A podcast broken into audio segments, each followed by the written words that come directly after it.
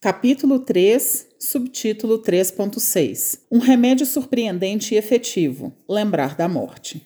O profeta Muhammad sallallahu alaihi wasallam disse: Abre aspas. Recordem frequentemente o que destruirá todos os vossos prazeres, a morte porque não há ninguém que recorde a morte em situações difíceis sem que sua situação se torne mais fácil, e não há ninguém que recorde a morte durante seus momentos de facilidade sem que as circunstâncias se estreitem. Abre parênteses, tragam a angústia, fecha parênteses, fecha aspas.